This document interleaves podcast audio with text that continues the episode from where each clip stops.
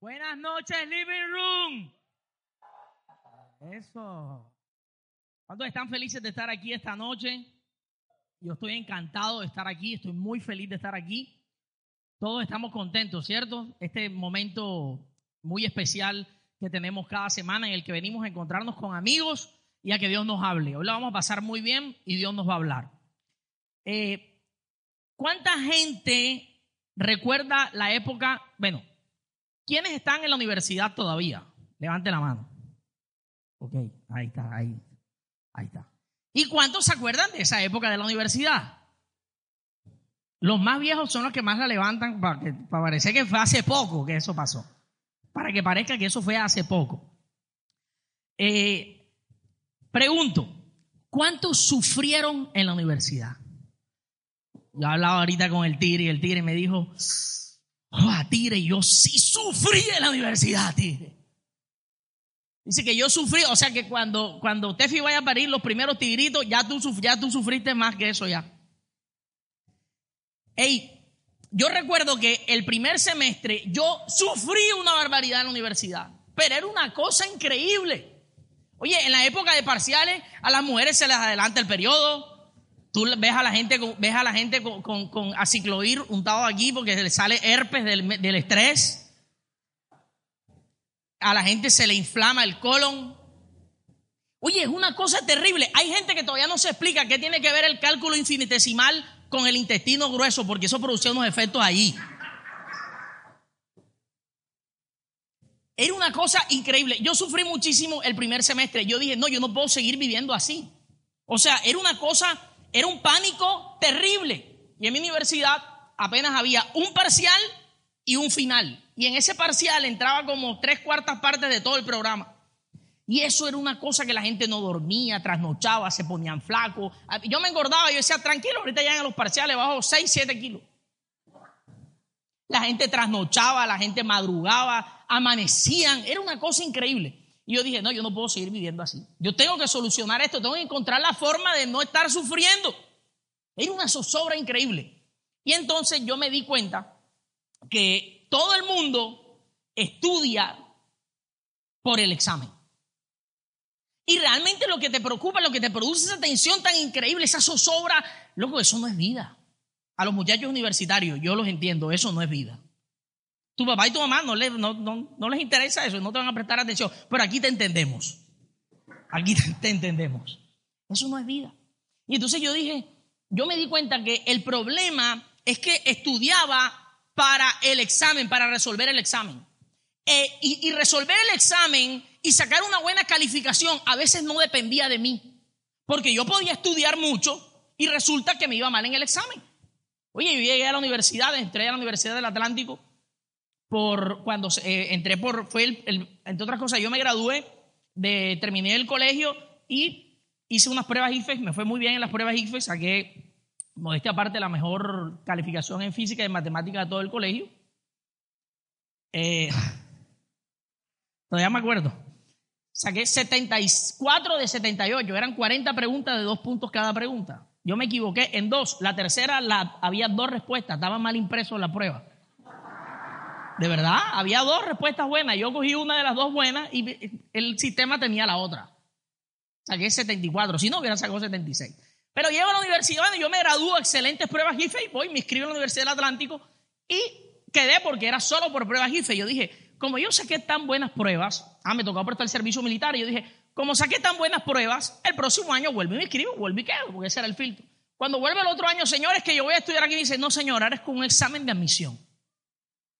Señores, pero si no, no es desde ahora. Y entonces las pruebas no, son, también sirven, pero es el examen es lo más importante. Bueno, fui, hice mi examen y otra vez quedé en el primer semestre, me fue full bien. Cuando ya a la universidad empieza esa paridera para los exámenes, ese susto, y yo me ponía nervioso, y dice, pero ¿qué es lo que me pasa? ¿Yo en qué momento me convertí en un pelado maleta? De los maletas, de verdad. Eran unos nervios, perdí matemáticas en primer semestre. Perdí matemática. Menos mal que me, después en la habilitación ya estaba calmado. Ah, después cuando le conté a mi mamá que tenía que habilitar, ya después que pasó todo, ya que es lo, peor que podía pasar, y yo estaba tranquilo. Fui, hice la habilitación, adivinen cuánto saqué. 5, pero el profesor dijo, el 5 es para mí, 4 o 9 te voy a poner. Oye, profesores que tenían una vaina. Por eso es que la gente, por eso es que sacar buena, sacar buena nota en el examen, una buena calificación, a veces no dependía de ti. Yo me acuerdo mi profesora de métodos y tiempos, que seguro si me está ella me sigue por Facebook, así que seguramente va a ver el video, la voy a hacer famosa. Llegamos a la clase y clase de métodos y tiempos, eso sacaba un libro así, que el libro de la OIT era una cosa así de grande. Yo decía, esto debe ser difícil. Y dice no, esto es sencillo. Sencillo, yo, tranquilidad, ¿verdad? Bueno, es sencillo. Miren, por ejemplo, vamos a hacer un diagrama, me recuerdo que el examen era, vamos a hacer un diagrama de un proceso. Entonces yo dije, ah, bueno, bien, diagrama de proceso. Vamos a poner de ejemplo, Hamilton va a hacer una limonada. Entonces ella decía, pero tú pon tu nombre para que te sientas como más tranquilo, más en confianza. Y yo, bien, Hamilton va a hacer una limonada. Paso uno, sacar los limones. Yo, va fácil la cosa. Paso dos, partir los limones. Ah, bien. Paso tres, exprimir los limones. Hizo 15 pasos y salió la limonada fácil. Hey Hamilton, ¿cómo estás para el parcial de métodos y tiempos? Para el parcial. Paso uno, saco los limones. Paso dos, corto los limones. Me miraban y yo sí estoy. Llega el examen. avisó, por favor, traigan de las hojas grandes. De dos hojas, cuadriculado. Eran cuatro páginas. No, yo no me asusté. Paso uno, saca los limones. Paso dos, cortar los limones. Fácil. Cuando de repente empieza la profesora a, dictar el examen, cuando el examen es dictado, es más difícil. Es más difícil. En la NASA, cuando dice en la NASA, empieza todo el mundo y los limones.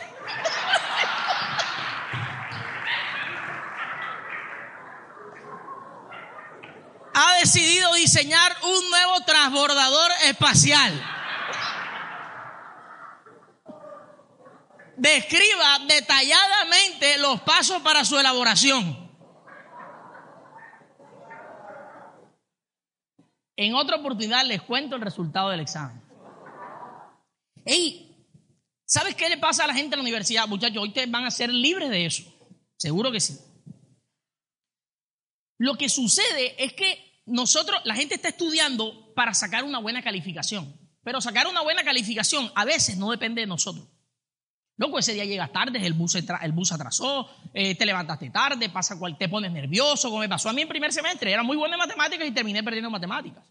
Y hay cosas que no dependen de ti. Entonces yo dije, ven acá, yo realmente yo vine aquí fue para aprender. Y recuerdo que un amigo me salvó la vida. Buen amigo en primer semestre me dijo, Hamilton, si tú quieres que las matemáticas te acompañen toda la vida, se puso filosófico, me dijo, tienes que entender los conceptos matemáticos.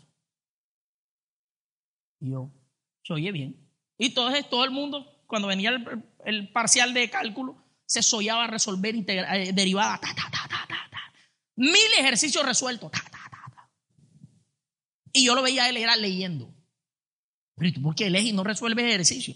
Yo tengo que entender el concepto. Yo dije, ven acá, ¿cómo así? Mira todos los ejercicios que resolví. Entonces él, en una conversación así, eh, sencilla, sencilla, sencilla, me dijo, ¿tú sabes la función posición? Ajá, sí, es física, bien. Bueno, la derivada de esa función, que es la razón de cambio de esa función, o sea, la pendiente de la recta tangente a la curva, sí, es la función velocidad, porque es la razón de cambio. Ah, tienes razón. Eso me salvó la vida. Entonces yo dije, ¿sabes qué? Yo voy a estudiar para aprender. Claro, cuando perdí matemáticas, uno le, mi mamá me dice, papi, ¿cómo te fue? Mami, si superas lo que aprendí. Imagínate que Sir Isaac Newton ha desarrollado el cálculo infinitesimal, pero simultáneamente con un señor llamado Leibniz en otra parte del mundo. ¿Que ¿Cómo te fue? Mami, eso no es lo único. ¿ah? enseñan un, un, un, principio del cálculo, pero es simple. Yo he aprendido que es, el, es el, el concepto riguroso. Papi, ¿cuánto sacaste en el examen? Dime la verdad. Yo después que comprendí que quería estudiar para la vida y que no tenía y que no iba a estudiar para los exámenes, porque los exámenes no dependían de mí, realmente sacar una buena calificación a veces no depende de ti. Lo que sí puedes decidir es aprender para la vida. Entonces, después, claro, a mí nadie me quería este cuento. Me decían, tú lo que eres es un tronco de flojo. Yo era famoso en la universidad porque todo el mundo estaba sufriendo y yo estaba relajado. Ya, además, llegó un punto, eh, sinceramente, les confieso, en el que yo, eh, en el que yo me divertía con, los, con, mis compañeros. ¿Cuántos capítulos hay que estudiar para el parcial? Diez capítulos. ¿Por qué capítulo vas tú, Hamilton? Yo voy, yo sabía que todos iban por el 5 porque todo el mundo se decía. No, yo voy atrasado, voy por el 8. Y empezaban esas y se ponían nerviosos. ¡Guau, loco! Ah, porque de otras cosas, el problema no es solo sacar buenas calificaciones, sino sacar mejores calificaciones que los demás. Entonces, ese desenfoque que tiene la gente en la universidad y de las razones por las que estudia, es lo que los hace vivir en una zozobra impresionante todo el tiempo. Es más, tú has visto a la gente que cuando llega el parcial, llega al parcial, antes del parcial, el profesor dice, estoy pensando en aplazarlo. Yo era enseguida ese profesor, buena idea, profe. Yo pienso que en unos 15 días está bien. ¿Sabes qué decían todos mis compañeros? No, no, no, no aplace nada, profesor. Que sea un solo dolor, ya, eso ya. Tú escuchaste cosas así. No querían aplazarlo. Ya no importa si te va bien o te va mal, lo importante es salir de ese sufrimiento. pero si no es un parto esto, esto no es un tratamiento, no. Hay 15 días, lees más, aprendes más. No, no, porque eh, la otra semana es el otro parcial. Entonces sigue la, paridera y la pujadera y la zozobra con la que se vivía. ¿Sabes qué pasa? Que en la vida, como en la universidad, cuando nosotros nos preocupamos por situaciones que realmente no dependen de nosotros y que están fuera de nuestro control, vivimos en zozobra. La zozobra que vivían mis compañeros era porque ellos solamente pensaban en la calificación, pero la calificación no depende exclusivamente de ti. Se debe a factores externos que están fuera de tu alcance. Como que a mi profesora se le ocurriera cambiar la limonada por el transbordador espacial. Y en la vida hay situaciones que se escapan de tu alcance, que no están bajo tu control. La incertidumbre del ser humano hacia el futuro y de las cosas que van a pasar producen una zozobra en el alma que no los deja vivir confiados. Hay situaciones de la vida que no podemos controlar, escapan de nuestro alcance. Tú puedes trabajar duro, tratar de tener una buena vida, tomar buenas decisiones, pero siempre existe la posibilidad de que algo salga mal, de que otra persona cometa un error, o tú mismo, o ambos. Y entonces todo lo que has venido planeando se da al traste, pero tú no puedes vivir la vida preocupado por cosas que pueden pasar que no están en tus manos. Hay gente que está preocupada porque si al fin Colombia se va a volver Venezuela. Todos los días se levantan y llegan, cuando llegan al supermercado revisan bien para ver si hay comida. ¿En serio? Y si llegan a alguno en el que algún estante está vacío, toman una foto y mandan una cadena que le llega a toda Colombia. Ustedes no lo han visto, a mí me han llegado fotos unos estantes con, logos de, cadenas de supermercados en Colombia con los estantes vacíos. Y la gente, las cosas que esas que le dan miedo, lo peor de todo es que esas cosas que le producen esas zozobras, las pasan en una cadena de WhatsApp. Y se viraliza y termina la gente contagiada de esa zozobra. Pero como, como yo aprendí en la universidad, yo lo que, lo que me produjo a mí la sensación de libertad sobre esa zozobra y poder estudiar tranquilo, confiado. Tú sabes que después de un tiempo, yo tenía una novia que yo le echaba este cuento de que yo estudio es para la vida. Y yo, ella no decía nada, pero cuando yo me volteaba, decía,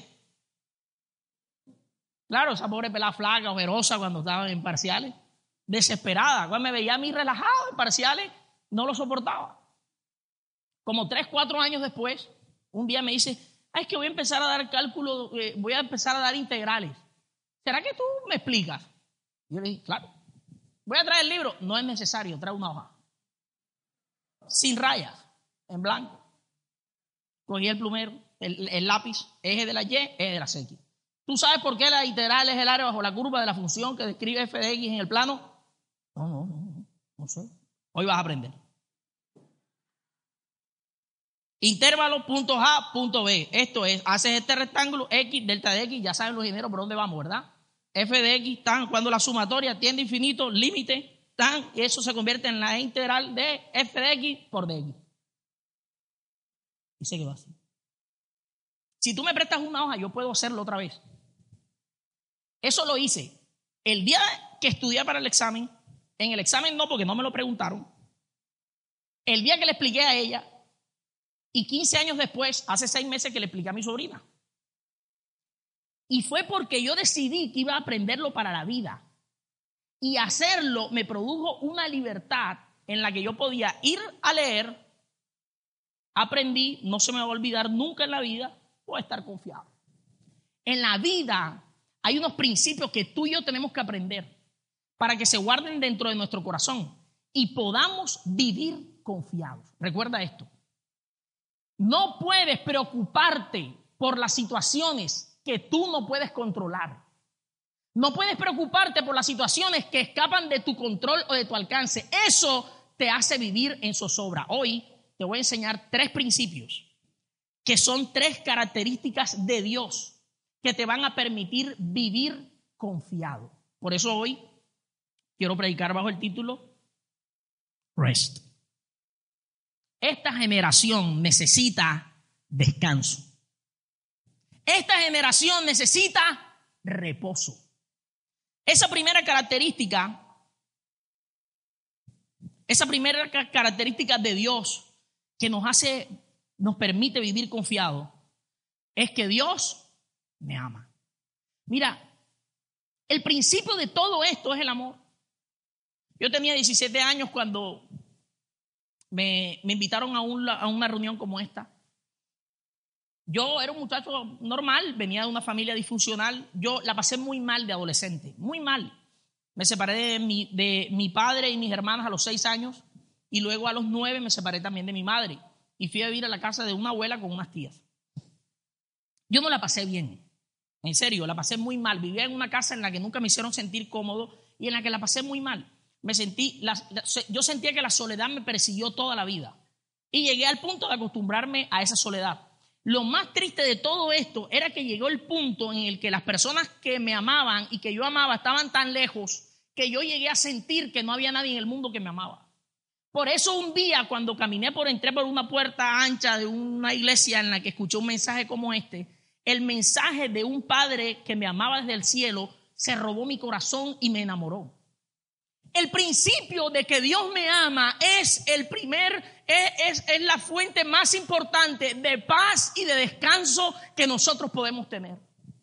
La primera razón por la que yo puedo vivir confiado, escúchame, yo puedo, yo amo a mi hijo y quiero lo mejor para él, estoy planeando que tenga el mejor futuro posible. Estoy haciendo planes para que él pueda ir a la mejor universidad que pueda, para que escoja, tome sus mejores decisiones, pero yo no sé qué decisiones va a tomar él en el futuro.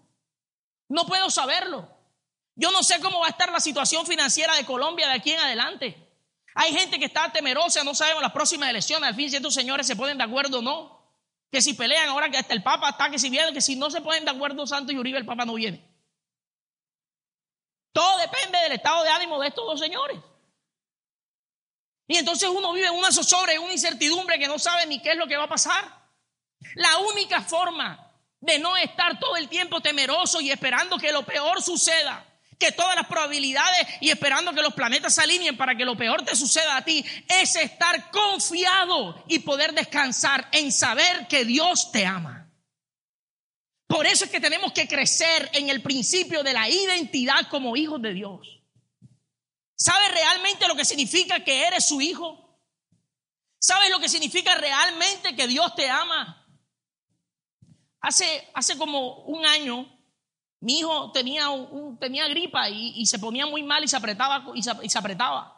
Y estábamos los dos solos en el apartamento y como a la una de la madrugada, porque los pelados se enferman es en la madrugada.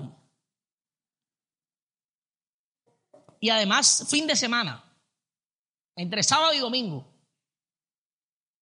Y le dio una tos y una tos y una tos y estábamos los dos solos. Yo les confieso que yo no sabía, yo estaba asustado. No sabía qué hacer. Me daba miedo llamar a mi hermana, que es su pediatra, porque a veces yo la llamo con una cara así de que, ¿dónde estás? Que ya lo llevo corriendo de urgencia. Me dice, cálmate. Dime esto. No, no tiene nada. Yo me siento, tú sabes, para que uno no quiere que esos pelados no les piquen ni los mosquitos. Pero ese día él estaba tosiendo. Y yo me puse tan mal. Y yo, yo, eh, mientras él consiguió el sueño, me arrodillé y oré. Y vi esta escena.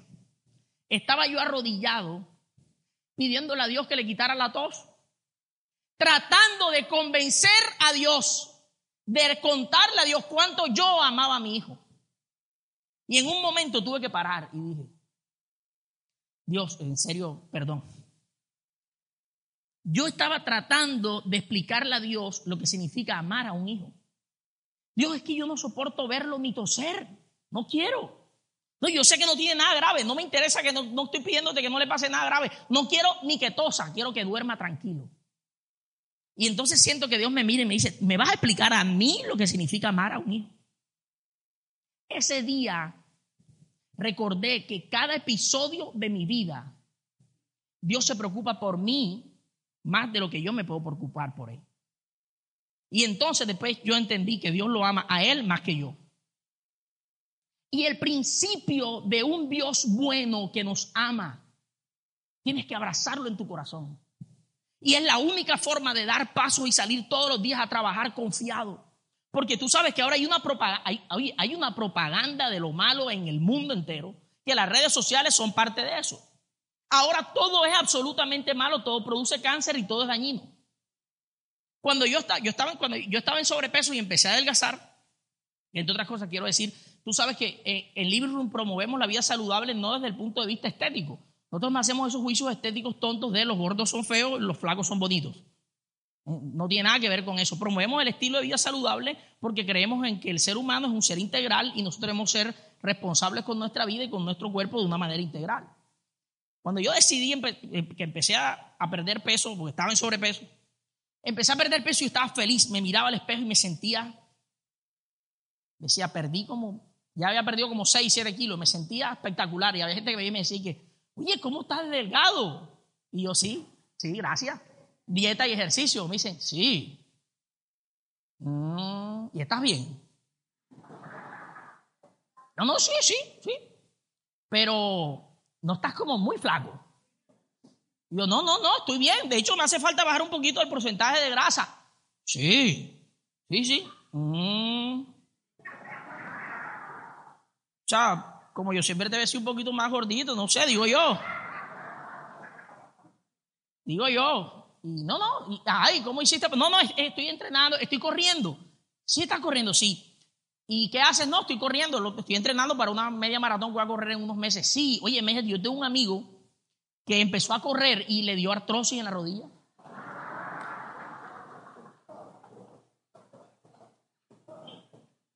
Tú, ten cuidado, ¿ah?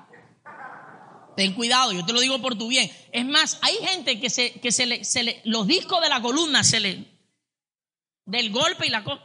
Yo sí, no, pero fíjate, yo trato de entrenar con cuidado, entonces yo no hago fondo corriendo, sino que hago fondo en la bicicleta, porque la bicicleta es más tal por lo de las rodillas, ¿verdad? Cuidado, ¿ah? que la bicicleta produce esterilidad. Tengo un amigo que no pudo tener hijos, ¿ah? es verdad, es verdad. Oye, ahorita pregunté por el documental ese para, es lo, para bloquearlo, para no verlo.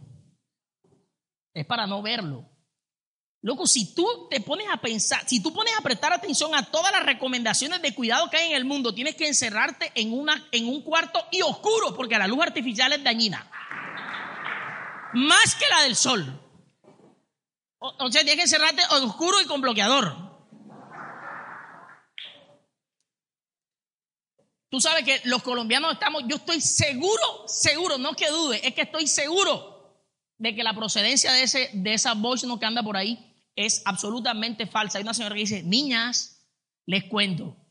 ¿Ustedes se acuerdan de Juanita? Bueno, el primo de ella tiene un sobrino que un amigo le contó que a un vecino le dijeron que en la puerta de Buenavista una muchacha le echaron escopolamina. Nadie, o sea, y lo peor es que todos ustedes lo han mandado. Y hay una, y hay una apología al terror y, al pánico que no deja vivir. Todo produce cáncer. La soya apareció, la soya apareció hace 20 años como la solución a los problemas del hambre mundial. Hoy la soya da cáncer. Ya la gente no se puede comer azúcar ni sal, está bien, ya, bueno, ya, no voy a comer ni azúcar ni sal. No, pero gluten tampoco. Soya tampoco. Y ahorita el negro, el otro día el negro mandó un, no se debe comer esto, esto, todas las fuentes de proteína. negro, y entonces las proteínas. No, en los granos, pues si los granos dañan el colon.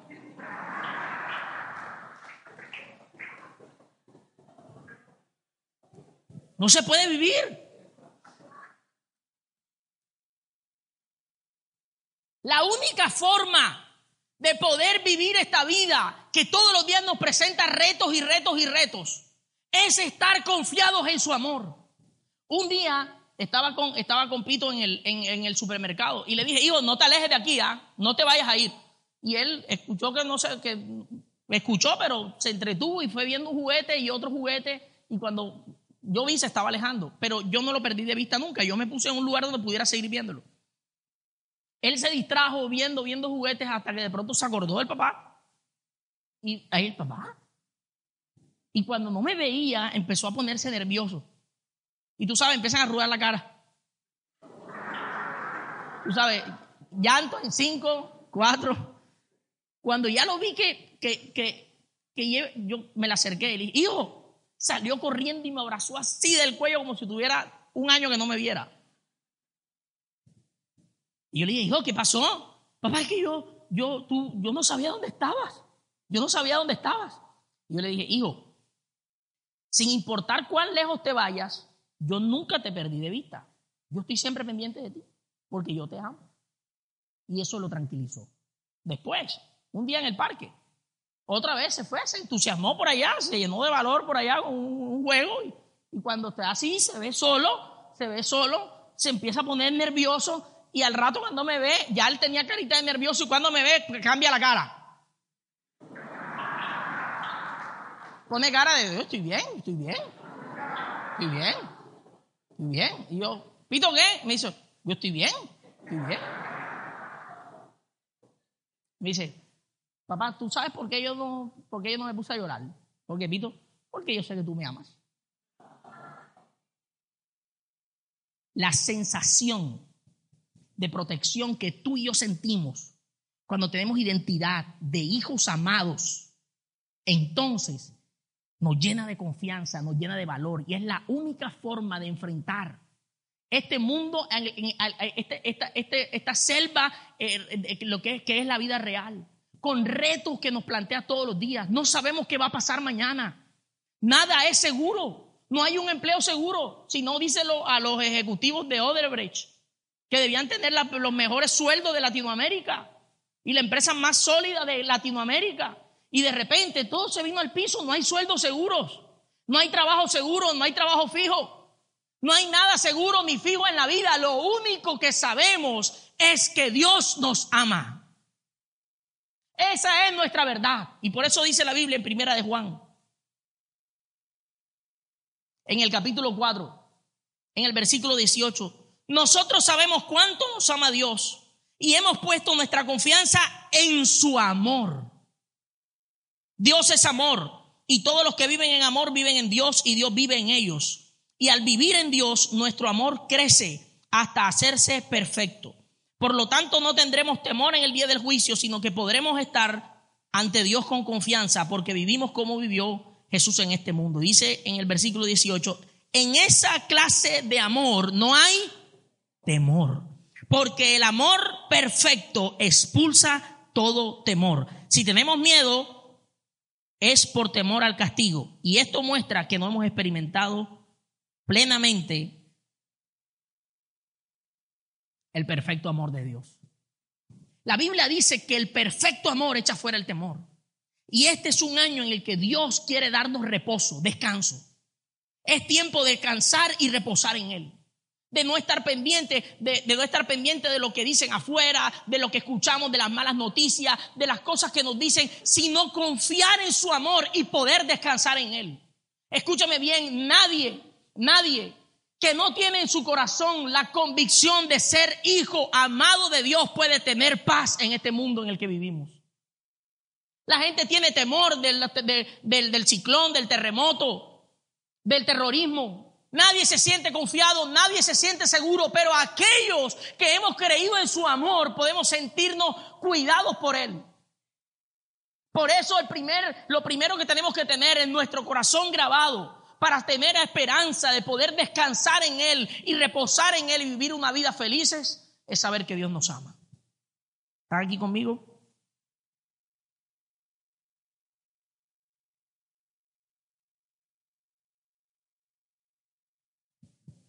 Lo segundo es que Dios es fiel. La segundo principio, la segunda característica de Dios que te va a hacer vivir confiado es saber que Dios es fiel. Un contrato es un acuerdo entre dos partes, ¿verdad? Un contrato es un acuerdo al que llegan dos o más personas y en el que se hacen unas obligaciones y se ceden unos derechos. Cuando se hace un contrato, siempre existe la posibilidad de que este contrato se retracte. Para evitar eso, la gente utiliza una herramienta jurídica que se llama arras, ¿verdad? Arras. Las arras son la garantía que se tiene del cumplimiento de ese contrato. Hay dos tipos de arras, con el permiso de los abogados, ¿no? que yo no soy abogado. Hay dos tipos de arras. Unas arras de anticipación y unas arras, si lo encuentro, aquí está, de confirmación, las primeras, y unas arras de retractación. ¿Qué significa? Las arras de confirmación es que yo digo, hey, vamos a hacer el contrato, yo te voy a comprar algo, te voy a dar un dinero anticipado para que tú sepas que yo voy a hacer el negocio contigo y que vamos a llevar este contrato hasta el final. Y hay unas arras de retractación que son unos compromisos que se establecen para que quede claro que yo después no puedo salir con que no, ya yo no te lo quiero vender. ¿Verdad? Entonces es una penalidad que alguien que tendría que pagar quien quiere desistir de hacer el contrato. Tú y yo hemos hecho un contrato con Dios. La Biblia dice que Dios es fiel. La Biblia dice que el primer pacto que Dios hizo con el hombre lo estableció en el huerto, en el huerto del Edén. Cuando el hombre pecó, Dios, en medio, de, eh, en medio de una conversación que tiene con el hombre, la mujer y la serpiente, le dice a la serpiente, voy a poner enemistad entre tu linaje y el linaje de la mujer. Y tu linaje morderá en el talón al linaje de la mujer, pero el linaje de ella te golpeará a ti en la cabeza. Y allí establece la primera promesa que es lo que se conoce como el protoevangelio, la primera, la primera palabra de esperanza que Dios lanza cuando el hombre peca, lo desobedece y es destituido de la gloria de Dios. Allí Dios establece un plan y hace la primera promesa. Luego, años más tarde, confirma esa promesa en Abraham y le dice, Abraham, en ti serán benditas todas las familias de la tierra. Y luego en David le dice, David, en tu, de tu linaje siempre habrá un varón que se siente en el trono de Israel y yo estableceré su trono para siempre. Y luego alrededor de todas estas promesas, Dios lo único que Dios quería de enseñarnos a ti y a mí es que Él es fiel a lo que promete. Y tú y yo estamos hoy aquí solamente porque Dios es fiel. Jesús termina diciendo en el último capítulo de la Biblia, en el libro de Apocalipsis, en el, en el versículo, en el capítulo 22, termina diciendo, yo soy el linaje de David, yo soy de la raíz de David y de su linaje y algún día volveré. ¿Sabes qué es lo que Jesús estaba diciendo? Que así como él hizo la promesa en el huerto del Edén, la mantuvo con Abraham, se lo volvió a decir a David, cuando finaliza la escritura, Jesús lo único que está diciendo es, yo soy el cumplimiento de todas las promesas que Dios ha hecho para demostrar que Él es fiel a lo que dice y a lo que promete. Por eso el apóstol Pablo luego dice, puede decirnos en los romanos, que tú y yo podemos tener confianza y estar y tener paz, porque si Dios que no escatimó ni siquiera a su Hijo, también nos dará con Él todas las cosas. Así que la vida que sueñas, el, lo que tienes en tu corazón, el deseo que tienes de tener una familia, de ser feliz, de prosperar, de crecer, de amar a Dios, de que tu vida crezca, de crecer en tu relación con Él, de que Dios te use, de ser simplemente feliz. Tu esperanza está puesta en unas promesas que fueron hechas por un Dios que no falla que no miente, que no se arrepiente. Por eso dice la Biblia, Dios es fiel, no es hijo de hombre para mentir, ni, ni, hombre para arrepentirse. Dice y no hará, prometió y no cumplirá. Cuando tú y yo recibimos la palabra de Dios y la guardamos dentro de nuestro corazón, podemos tener la fe y la convicción que un Dios que no falla y que nunca y que nunca es infiel, sino que siempre cumple lo que promete, va a hacer realidad cada cosa que él ha puesto en nuestro corazón. Dios te ha hablado desde que llegaste aquí a este lugar. Te ha hablado, te ha llenado de esperanza. Ha puesto su palabra en tu corazón. Tú has empezado a creer, Dios ha empezado a hacer cosas, ha hecho una obra en ti. Y Dios la va a terminar porque la Biblia dice que Él es fiel para terminar la buena obra que comenzó en nosotros hasta el final a la venida de Jesús. Así que si tú eres de los que estás lleno de miedo, de incertidumbre, y hay cosas que no puedes manejar, porque no puedes controlar a tus hijos rebeldes, porque no consigues el trabajo que sueñas, porque no te va bien en las relaciones, porque tomas decisiones equivocadas una y otra vez, porque sientes que las circunstancias financieras te superan. La Biblia dice que Él es fiel para cumplir lo que ha prometido. Y que tú y yo somos como la luz de la aurora que va en aumento hasta que el día es perfecto, ¿cierto? No somos aún lo que deberíamos ser, pero es cierto también que ya no somos lo que éramos antes. Dios ha hecho una obra en nosotros y ha sido fiel a sus promesas, ha sido fiel a sus palabras. Y dice la Biblia que cuando Él habló a Abraham, Dice el apóstol Pablo luego en Hebreos, cuando los seres humanos quieren hacer un juramento y quieren comprometerse para asegurar que esto no va a cambiar, se comprometen por medio de un juramento. Y la Biblia dice entonces, Dios, no encontrando más nadie mayor que Él por quien jurar, juró por sí mismo. Y dijo, de cierto haré realidad lo que te he dicho, Abraham, y en ti serán benditas todas las familias de la tierra. Tú te tienes que ir de hoy con esta convicción en el corazón. Cuando Dios le habló a Abraham, estaba pensando en ti, en tu casa, en tu familia y en tu descendencia. Él dijo que sería fiel, que en él serían bendecidas todas las familias de la tierra. Dios ha sido fiel antes y va a ser fiel ahora otra vez. Él ha prometido y ha cumplido y lo va a hacer. Por eso Jesús mismo dijo, yo soy del linaje de David, yo soy de la raíz de David, para que tú y yo lo comprendiéramos, que Dios es fiel. Podemos confiar y descansar en Él y en sus promesas. Dice la Biblia en 2 de Corintios, capítulo 5. Mientras vivimos en este cuerpo terrenal, gemimos y suspiramos. Pero no es que queramos morir y deshacernos de este cuerpo que nos viste, dice el apóstol Pablo. Más bien queremos ponernos nuestro cuerpo nuevo para que este cuerpo que muere sea consumido por la vida. Dios mismo ha preparado, nos ha preparado para esto y como garantía nos ha dado su Espíritu Santo. Eh, eh, la lectura se, ve un poco complicada.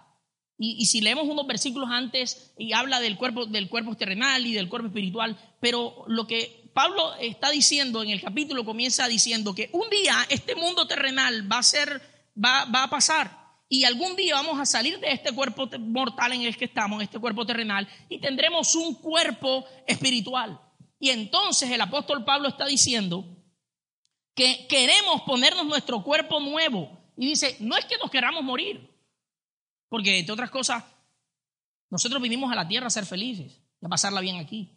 Yo anhelo el momento en el que vamos a ir al cielo y todo va a estar bien allá, pero yo quiero seguir viviendo aquí mientras tanto.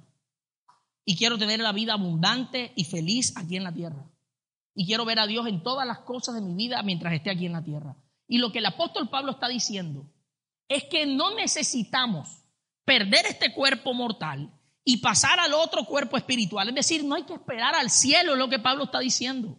No, no, no, no. Lo que podemos hacer es traer ese cuerpo espiritual a nuestro cuerpo mortal ahora, para que lo que es de la vida se imponga sobre lo que es de la muerte. Es decir, que este cuerpo natural en el que nosotros habitamos, en el que vivimos, que se asusta, que se enferma, que tiene miedo, que tiene limitaciones, la Biblia dice que Él puede derramar, que Él nos dio a su Espíritu Santo para que esté dentro de nosotros y nos llene y en medio de este cuerpo natural, de este cuerpo mortal, Él pueda habitar y el cuerpo de vida se produzca en nosotros la obra que Dios quiere hacer en nosotros y a través de nosotros. ¿Sabes qué significa eso? Que tú en medio de, una, en medio de esta tierra con situaciones complicadas, donde la gente manda las cadenas de WhatsApp esas, y donde todos los documentales dicen que el mundo está a punto de explotar en cualquier momento, que la capa de ozono está destruida, que los meteoritos nos amenazan, que el efecto invernadero, que los polos están, que los polos están de, hay una raja aún en un polo, que esto está a punto de acabarse algún día. Cualquier momento te levantas y ya no hay mundo. Que en medio de eso, En medio de esta vida y de este mundo mortal y terrenal, nosotros podemos hacer por el Espíritu Santo, porque Él nos ha preparado para eso y nos dio al Espíritu Santo como las arras, para que nosotros lo creyéramos y lo recibiéramos. Esas son las, el Espíritu Santo son esas arras que se dan de anticipo. El Espíritu Santo es el anticipo que Dios nos dio de la vida espiritual que vamos a vivir en el cielo. Dice que Él nos dio el Espíritu como garantía para esto. Y en la versión, de, en, otra versión dice, nos dio las arras del Espíritu. ¿Sabes qué significa? Que dentro de ti habita el Espíritu Santo y por ese Espíritu Santo que Dios puso dentro de ti son las arras, son el anticipo de lo que vamos a vivir en el cielo y tú lo puedes vivir aquí en la tierra. Y es la forma en la que Dios te dice que no, se va a, que no va a cambiar, que no se va a arrepentir y que el contrato, que es la promesa que hizo a Adán, a Abraham, a David y a Jesús tendrá cumplimiento en ti, en tu vida, en tu casa, en tu familia, en tu propósito y en tu destino. Dios es fiel. Dios es fiel. Y para terminar,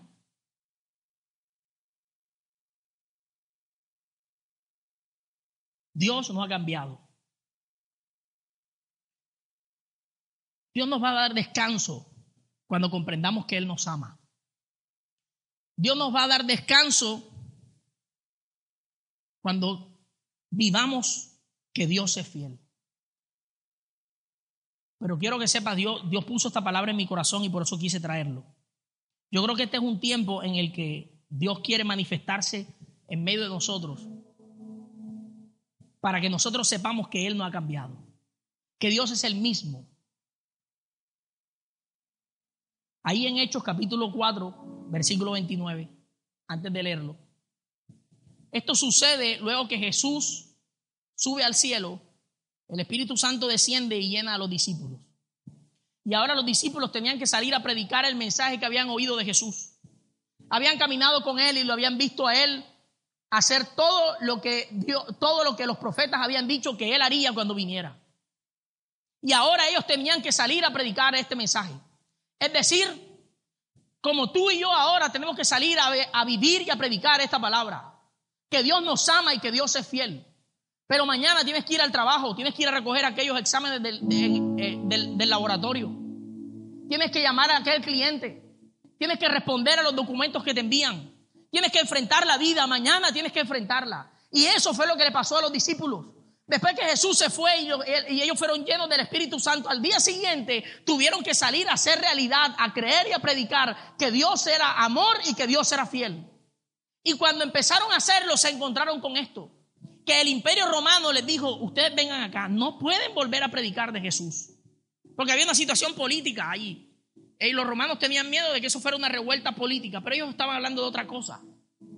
Ellos no estaban pensando en liberar a nadie del imperio romano, estaban pensando en liberar a la gente del temor, de la zozobra, del pánico con el que vive la gente hoy día. Ellos estaban pensando en libertar a algo por eso, por, eso el, por eso la Biblia dice, no temas del que puede matar el cuerpo, pero teme aquel que puede matar el alma. Ellos estaban pensando era en libertar a, a, los, a, a los israelitas y luego a Samaria y a todo el mundo de una muerte que era superior a la física, que era la muerte del espíritu, que hacía que la gente anduviera con zozobra, con miedo, con pánico, que no pueden vivir, no pueden salir a la calle. Tienen pánico de todo. Y cuando empezaron a hacerlo, el imperio romano les dijo, ustedes no pueden hablar de Jesús.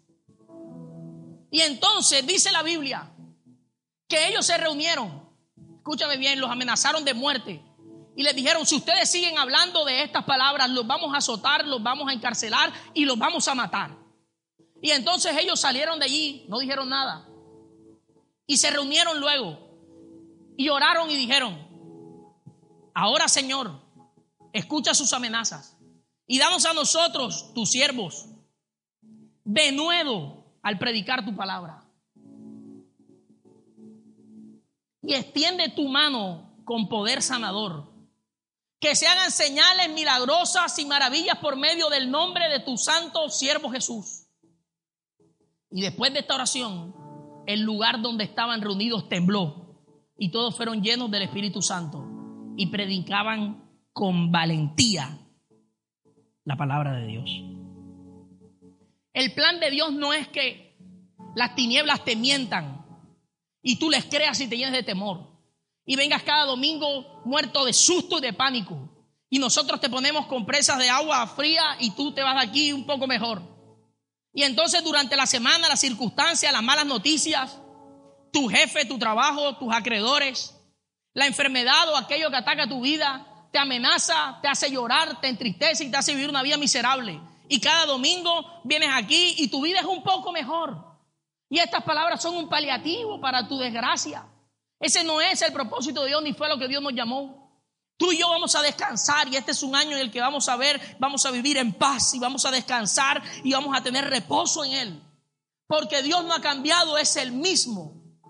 Y luego que los apóstoles hicieron esta oración, dice la Biblia, ellos empezaron a predicar y Dios añadió un poder sobrenatural a las palabras que ellos predicaban. Y entonces donde ellos iban, los enfermos se sanaban. La gente se arrepentía, cambiaba. Querían conocer a Dios, querían acercarse a Él. Y a partir de allí, ellos cuando Jesús se fue eran 120. Pero a medida de que el tiempo fue pasando, los perseguían, los mataban y ellos seguían predicando y cada vez eran más y más y más. Y esta palabra siguió siendo predicada con un poder, una autoridad y un denuedo tan increíble que hoy, dos mil años después, tú y yo estamos aquí reunidos porque alguien nos habló esta palabra y esa palabra ha hecho algo en nuestras vidas. Este es el año en el que vamos a ver a Dios hacer esto en nuestra casa, en nuestra familia. Vamos a orar por los enfermos que vienen aquí, Dios los va a sanar. Y vamos a orar por milagros financieros y Dios lo va a hacer. Y vamos a declarar que no te vas a enfermar más, porque no vas a estar enfermándote cada ocho días para que oremos por ti y tú vuelvas a ser sanado. Ni vamos a estar siendo perseguidos y, con, y con miedo y llenos de temor, sino que Dios va a añadir un poder sobrenatural a estas palabras. Vamos a predicar en nuestros living group, vamos a orar por la gente que está enferma y Dios la va a sanar. Vamos a orar por la gente que está deprimida, Dios va a cambiar su corazón, lo va a llenar, lo va a transformar. Y luego lo va a usar para que le hable a otros de lo que Dios ha hecho en sus vidas.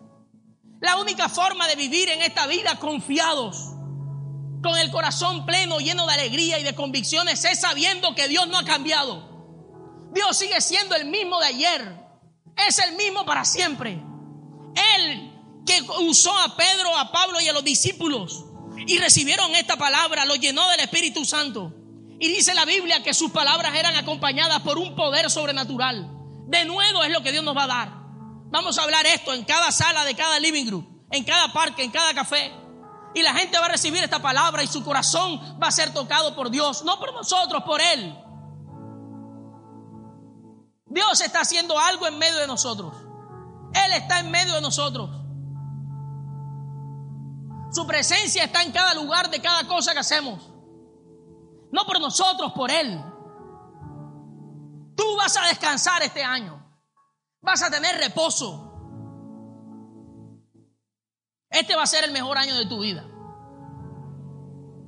Yo estoy decidido a que este va a ser el mejor año de mi vida. Dios va a respaldar cada palabra que diga y cada cosa que diga.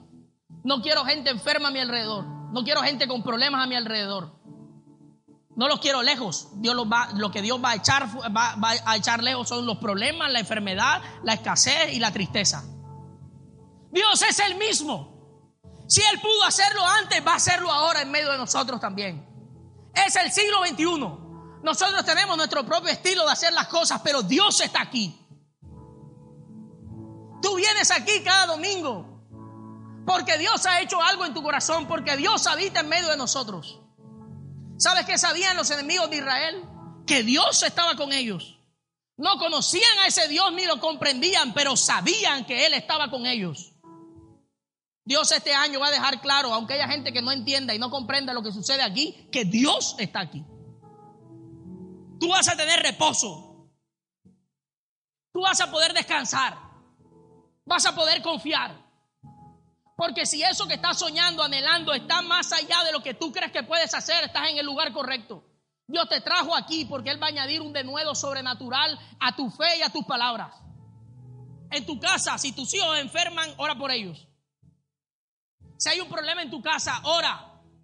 Ata las obras de las tinieblas y declara que Dios está allí. Que tú eres luz en medio de tu trabajo, de tu oficina, de tu empresa, de tu negocio. Y que donde está la luz, las tinieblas no pueden habitar.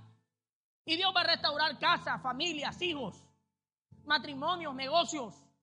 Y en medio de nosotros va a levantar gente que va a hablar esta palabra y Dios los va a usar también. Él no ha cambiado, es el mismo. Cierra tus ojos y colócate de pie hoy, por favor.